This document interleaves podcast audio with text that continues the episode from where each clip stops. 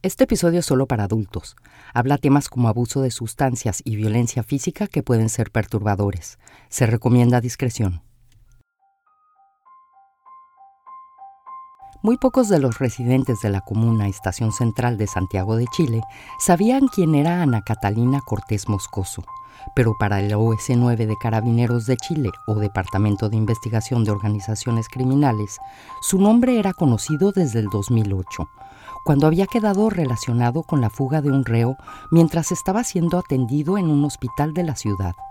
A partir de ese momento, la vida delictiva de Catalina fue escalando. Comenzó siendo ladrona y traficante y terminó siendo una asesina. Yo soy Beatriz Maldonado y esto es Te cuento un crimen.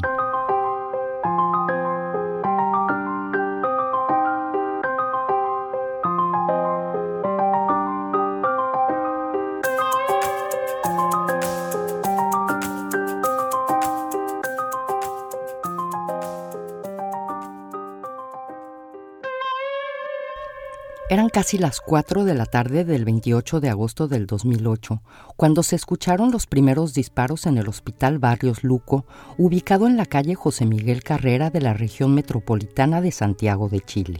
John Enrique Jerez Pérez tenía dos días internado ahí a consecuencia de una riña que se había dado en el interior de la penitenciaría de Santiago.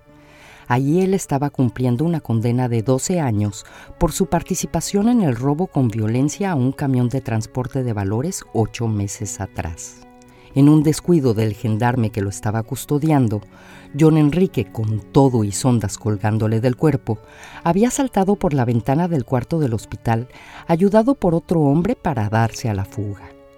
Cuando el gendarme se dio cuenta de lo que estaba pasando, los dos hombres ya iban corriendo para el estacionamiento del lugar. En ese momento comenzaron los disparos entre el gendarme y el hombre que ayudaba al reo en su escape. John Enrique y su cómplice se subieron a una camioneta blanca que los estaba esperando con el motor encendido y las puertas abiertas. El vehículo era conducido por Ana Catalina Cortés Moscoso que en ese momento tenía 22 años y era la pareja de John Enrique. Y así, entre balas y gritos de la gente que estaba en el lugar, John Enrique y sus cómplices huyeron del hospital. Pero la libertad le duró muy poco.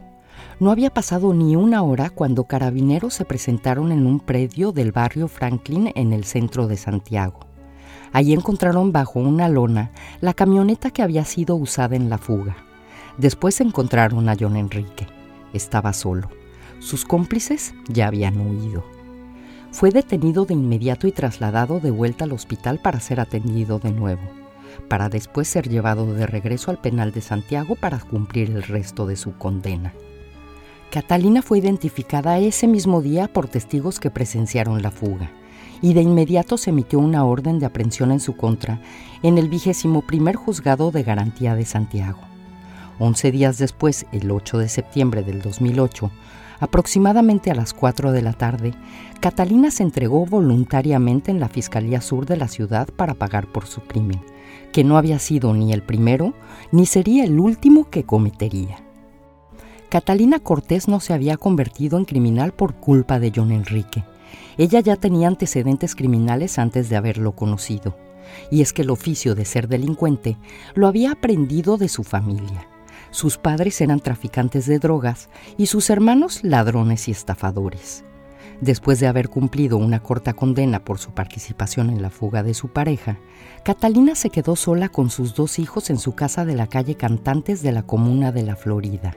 Pero el castigo por haber ayudado a John Enrique no le sirvió de escarmiento para cambiar su vida. Al contrario, una vez que su pareja regresó a la cárcel, Catalina siguió con su mismo estilo de vida. Durante los siguientes seis años, Catalina acumuló antecedentes por hurto, receptación, robo, estafas, tráfico de sustancias y portación ilegal de armas. Pero no se conformó con los crímenes que había cometido hasta ese momento y comenzó a planear algo más grande, un golpe que le dejaría grandes sumas de dinero. Su plan, robar una de las sucursales de la Dirección de Crédito Prendario de Santiago, conocida entre los chilenos como la tía rica. Catalina planeó llevar a cabo el robo durante un fin de semana en específico. el inmediato a las fiestas patrias del 18 y 19 de septiembre del 2014. Aprovecharía el fin de semana largo.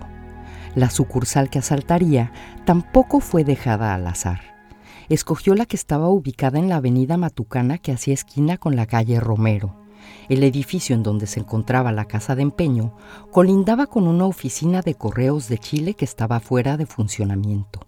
Desde ahí podría accesar a la casa de empeño por un pasadizo subterráneo que conectaba los dos edificios sin que las autoridades pudieran detectar algún movimiento. Para poder realizar el golpe, Catalina aprovechó los contactos que tenía gracias a John Enrique y los que ella misma había hecho a lo largo de su carrera delictiva, y reclutó a un grupo de 10 criminales que realizarían tareas específicas para poder ingresar a la tía rica y así sacar la mayor cantidad de artículos empeñados y dinero en efectivo sin ser descubiertos. Entre ellos estaba Manuel Tapia Mena un hombre con un largo historial criminal que iba desde robo hasta homicidio frustrado. Él se encargaría de proporcionar el transporte que se utilizaría durante el robo y se haría cargo de esconder parte del botín hasta que fuera seguro venderlo en el mercado negro. Manuel Tapia a su vez contactó a Eric González Campbell, un chatarrero que era experto en el método de oxicorte y que se encargaría de cortar tanto las rejas de hierro que estaban en el lugar como las cajas de seguridad en donde estaban guardadas las joyas y dinero en efectivo. La novia de Eric estaría a cargo de encontrar a joyeros que estuvieran dispuestos a fundir o alterar las joyas que hubiera en el botín para después ser vendidas. Después contactaron a Javier Zúñiga, un estudiante de la carrera de prevención de riesgos que tendría la tarea de desconectar los sistemas de alarma y vigilancia. El resto de la banda se encargaría de sustraer el botín y cargarlo hasta los dos camiones que usarían durante el robo. Durante días, Catalina y su banda planearon con precisión todos los movimientos que harían para hacerse del millonario botín. Un día antes del asalto, Catalina mandó a dos de sus hombres al acceso principal de las oficinas de correos de Chile. La orden era que destruyeran los candados del acceso principal de las oficinas y los reemplazaran por nuevos candados. De esa manera podrían entrar al edificio a plena luz del día. Ningún vecino sospecharía al ver a hombres quitando los candados con sus propias llaves. El gran día del golpe llegó. Era la tarde del sábado 20 de septiembre del 2014. La banda se reunió en la Plaza Bogotá ubicada en la avenida Sierra Bella. Desde ahí, toda la banda viajaría en dos camionetas hasta la casa de empeño que estaba a 7 kilómetros del lugar del encuentro. Cargaron en los dos vehículos dos tanques, uno de gas propano y otro de oxígeno, un soplete para oxicorte y maletines con las herramientas necesarias para deshabilitar los sistemas de alarma y vigilancia. La banda repasó el plan una vez más y se dirigió a su destino. Un grupo de hombres entró por las oficinas de correos por el acceso principal. No les tomó más que unos segundos abrir los candados que ellos mismos ya habían puesto el día anterior. Mientras tanto, otro grupo se quedó vigilando el acceso. Era el turno de Manuel Tapia Mena y Eric González Campbell de actuar. Los dos hombres entraron a las oficinas de correos con el equipo de Oxicorte y se dirigieron al pasadizo subterráneo que conectaba el edificio con la casa de empeño. Con soplete en mano, Eric cortó la puerta metálica que separaba a los dos edificios. Eran casi las dos de la mañana cuando por fin lograron ingresar a la dirección de crédito prendario. Ahora el turno era de Javier Zúñiga para desconectar los sistemas de vigilancia y seguridad del lugar. Como si estuvieran protagonizando una película de Hollywood, Javier Zúñiga y Manuel Tapia se arrastraban por el piso de la casa de empeño hasta llegar a donde estaba el equipo de alarma y vigilancia del lugar, porque temían que hubiera rayos láseres que detectaran sus movimientos. Una vez desconectados los equipos, el resto de la banda entró al lugar y comenzaron a sacar bicicletas, cámaras fotográficas, cuadros de artistas nacionales, instrumentos musicales y consolas de videojuegos. Mientras que Eric, ayudado por Manuel Tapia, se dedicaban a abrir la bóveda en donde se encontraban las joyas y el dinero en efectivo. Pero se encontraron con un grave problema. La puerta de la bóveda tenía doble fondo y el oxígeno para realizar el oxicorte se había terminado. Pero Catalina y su banda no estaban conformes con el botín que tenían hasta ese momento. Así que Catalina le ordenó a algunos de sus hombres que fueran por cadenas y candados y los colocaran en las puertas interiores del lugar para impedir el acceso desde afuera. Volverían al día siguiente para continuar con el atraco.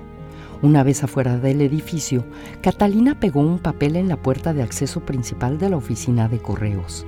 Si al volver al día siguiente el papel no estaba en la posición en la que lo había dejado, quería decir que habían sido descubiertos. La tarde del domingo 21 de septiembre, después de que Manuel Tapia fuera al sector de Pedro Aguirre Cerda a cargar los tanques de oxígeno, la banda regresó al lugar. El papel que Catalina había colocado en la puerta de la oficina de correos estaba tal y como lo había dejado. No habían sido descubiertos y podrían continuar con el plan. Eric continuó cortando la puerta de la bóveda. Lograron entrar a ella ya entrada la noche. Allí había joyas, diamantes y dinero en efectivo. Todo valuado en 2.120 millones de pesos, el equivalente a casi 3 millones y medio de dólares pero no se pudieron llevar todo el botín, porque a la una y media de la mañana alguna alarma que Javier Zúñiga pasó por alto comenzó a sonar. En pocos minutos los carabineros llegaron al lugar, pero no pudieron abrir las puertas porque estaban trabadas con las cadenas y candados que la banda había colocado la noche anterior. Al no poder entrar, los carabineros contactaron a las oficinas de seguridad de la Dirección del Crédito Prendario pero para cuando lograron ingresar a la sucursal, Catalina y su banda ya habían corrido por el pasadizo subterráneo que llegaba a la oficina de correos. Habían subido a los autos que los esperaban y habían huido del lugar con el 60% de todo lo que había en la bóveda. Catalina y su banda habían robado 1.239 millones de pesos en joyas, dinero en efectivo y diversos artículos, el equivalente a casi 2 millones de dólares. Catalina y su banda estaban felices. Habían logrado cometer un robo millonario.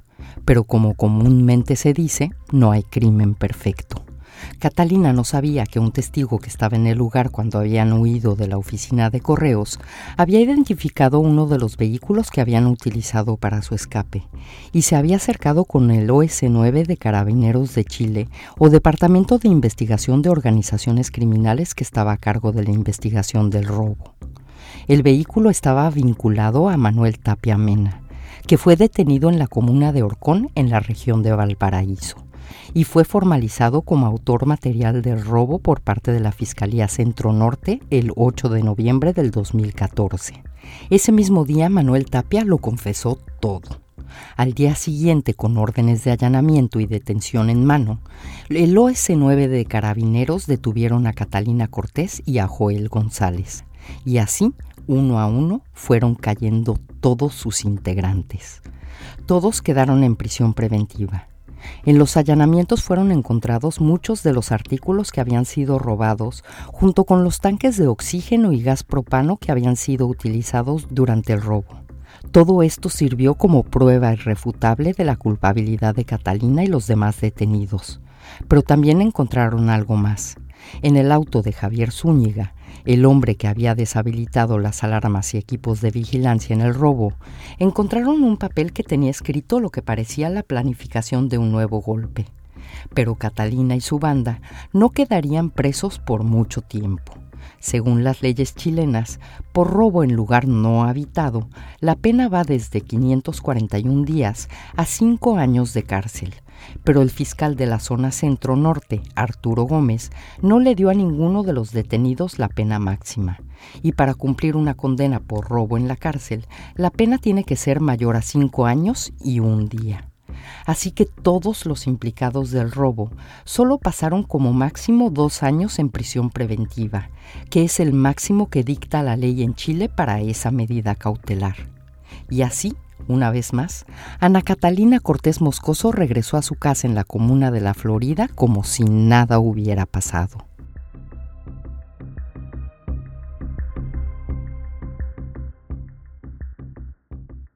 Los años pasaron y siguió acumulando antecedentes por crímenes menores. Cuando no estaba robando o haciendo alguna estafa, vendía comida afuera de su casa. En el 2019, Catalina, que ya tenía 39 años, conoció a Michael Cristóbal Antonio Segovia Millar, un joven de 21 años que tenía algo en común con ella. Michael también tenía antecedentes penales y acababa de salir de la cárcel. Comenzaron a tener una relación y al poco tiempo Michael se fue a vivir con Catalina. Michael había crecido en el sector poblacional de Villa Francia en la común estación central. Sus padres estaban separados, por lo que él vivió con su padre que era traficante del lugar. Ahí también había crecido Francisca Plaza Rodríguez, que era un año mayor que Michael y que lo único que tenía en común con él era el barrio en donde habían crecido y el hecho de que una de las primas de Francisca había sido compañera de escuela del joven. A diferencia de Michael, Francisca venía de una familia unida y trabajadora. Sus padres, Janet Rodríguez y Juan Francisco Plaza, eran comerciantes de profesión habían recibido a Francisca el 26 de diciembre de 1996. Francisca creció siendo hija única y todo lo que sus padres le podían dar, Francisca lo tenía. De niña demostró tener facilidad para tocar el violín, así que sus padres le compraron uno. También le gustaba mucho el fútbol, por lo que la inscribieron para que jugara en un equipo. Francisca era especialmente apegada con su madre, que cuando platiqué con ella me contó cómo era su relación.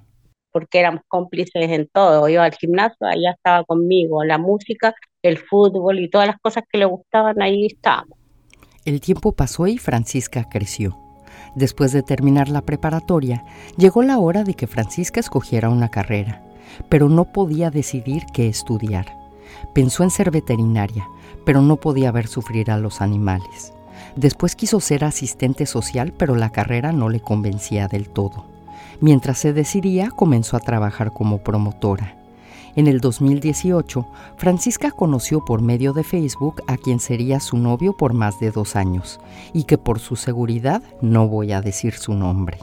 Después de algún tiempo de salir, se hicieron novios. Bueno, él era muy, muy, muy amoroso con ella y le cumplía todo, porque siempre Francisca, como fue hija única regalona. Pero inesperadamente, el estatus de hija única de Francisca cambió. Por cosas del Señor, me mandaron un bebé, que yo pensé que iba a ser abuela, pero fue que fui mamá. Y, y me mandaron a Elías. A Francisca no le importó perder el título de hija única ni compartir el amor de sus padres con su nuevo hermano. Después de todo, ya había tenido ese título por más de 20 años. Para ese entonces, Michael, que ya estaba viviendo con Catalina, seguía frecuentando el barrio para ir a visitar a su padre que seguía viviendo ahí. Pero entre Francisca y Michael no había ninguna relación es que él, vivía a cuadras de, donde vivíamos nosotros y Francisca lo conocía porque vivía a los alrededores.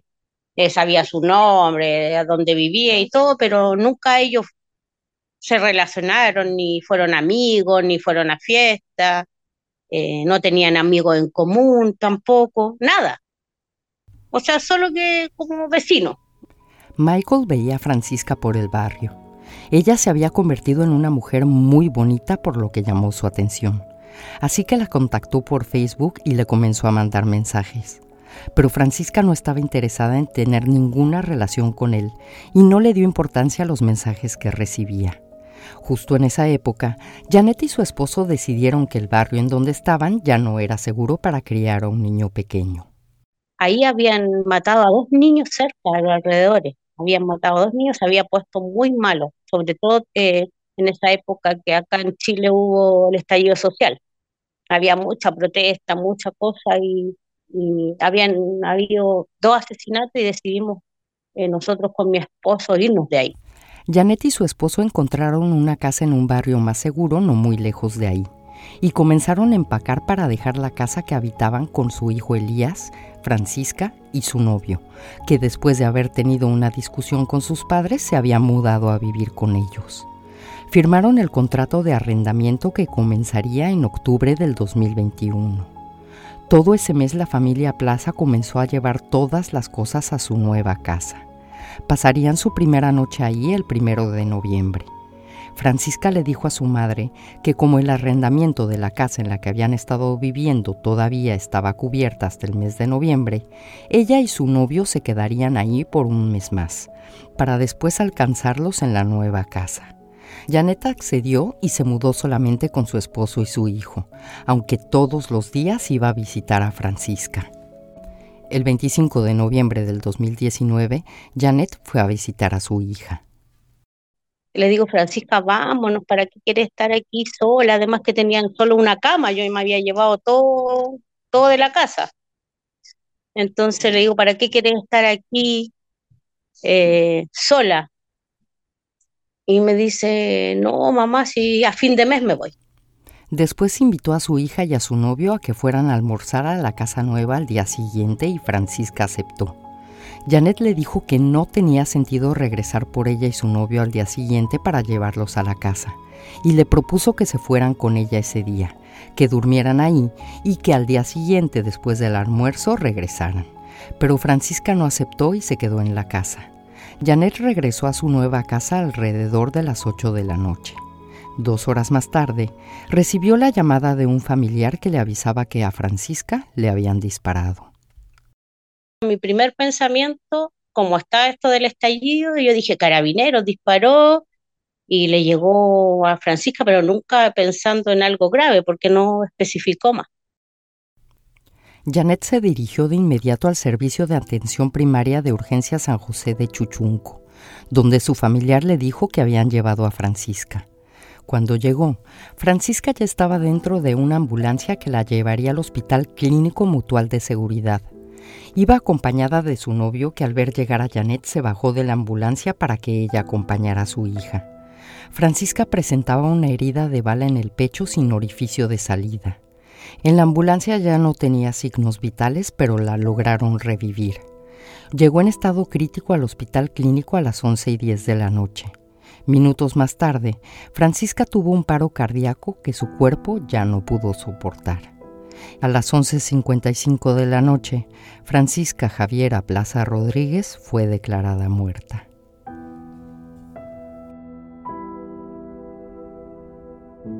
Las sospechas de Janet de que Francisca había sido alcanzada por un disparo de carabineros durante alguna clase de disturbios no resultaron ser ciertas. Había varios testigos que presenciaron lo que realmente había pasado. Francisca había sido asesinada a manos de Ana Catalina Cortés Moscoso. Después de que Janet se fuera de la casa, llegaron a visitar a Francisca su prima con su novio, una amiga y un tatuador. Francisca le había dicho al grupo que no había ningún problema en que se tatuaran en la casa ya que casi no había muebles. Un poco más tarde llegó el novio de Francisca. El grupo escuchaba música y platicaban mientras el tatuador hacía su trabajo. Ya era de noche cuando un hombre en una motocicleta llegó al lugar. Era Walter Alejandro Córdoba Solís, a quien Francisca conocía del barrio y que pidió hablar con ella. Cuando Francisca se asomó, Walter le dijo que su hermana quería hablar con ella.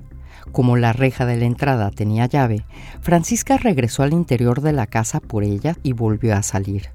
Walter le indicó que su hermana estaba en un automóvil que estaba estacionado casi enfrente de la casa. Cuando Francisca se acercó, se dio cuenta que al volante iba Michael y en el asiento del copiloto estaba una mujer. Era Catalina Cortés que se bajó del auto y a quemarropa le disparó en el pecho. Cuando sintió el disparo, Francisca corrió al interior de la casa y se desvaneció. Walter, Michael y Catalina huyeron del lugar. El novio de Francisca, al darse cuenta de lo que había pasado, la tomó en sus brazos y la sacó inmediatamente de la casa, gritando que necesitaba llevarla a un hospital. Un vecino que había presenciado todo le dijo que subiera a Francisca a su auto. Cuando estaban metiéndola al vehículo, escucharon más detonaciones. Eran Catalina y Michael que habían regresado al lugar para terminar con el trabajo. Pero el novio de Francisca y el vecino corrieron con suerte. Ninguna de las balas dio con su objetivo.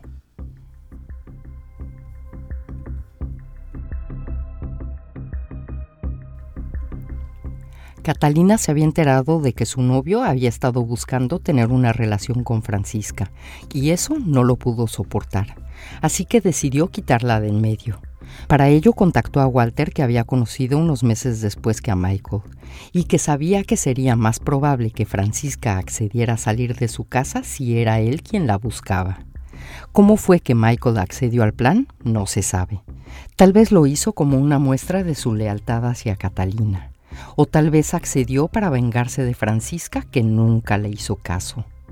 No fue hasta el 10 de junio del 2020, más de seis meses después del asesinato de Francisca, que el sexto juzgado de garantía de Santiago emitió una orden de aprehensión en contra de Ana Catalina Cortés Moscoso, Walter Alejandro Córdoba Solís y Michael Cristóbal Antonio Segovia Millar, que fueron detenidos ese mismo día y puestos en prisión preventiva. A Catalina, al cargo de homicidio calificado, se le sumaron los de tráfico ilícito de pequeñas cantidades de sustancias estupefacientes y psicotrópicas, tenencia ilegal de municiones y tenencia ilegal de un arma de fuego prohibida. Al allanar la casa de Catalina, el OS-9 de Carabineros encontró una pesa digital, una bolsa de nylon con 28.8 gramos de cocaína y 12 municiones. Después, en el auto de Catalina, encontraron una pistola calibre 38 sin número de serie.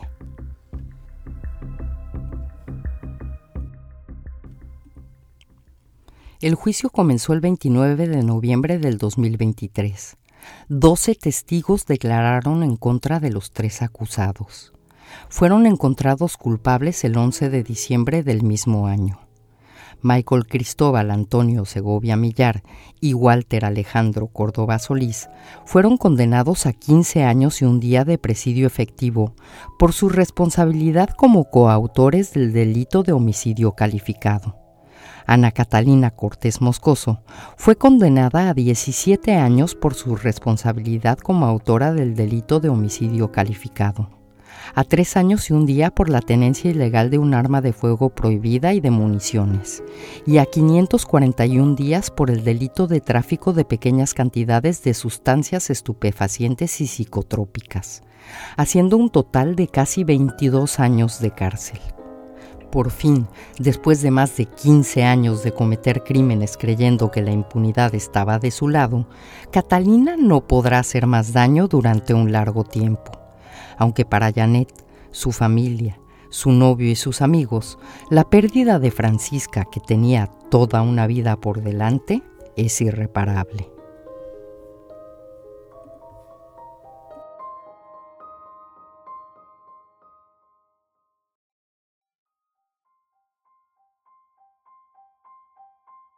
Muchas gracias por escuchar. Pueden ver las fotos relacionadas con este episodio en nuestra página de internet tecuentouncrimen.com. Y no olviden seguirnos en Instagram y en Facebook, en donde nos pueden encontrar como Te Cuento un Crimen Podcast. Otra vez muchas gracias por escuchar y nos vemos dentro de dos semanas con otro episodio más de Te Cuento un Crimen.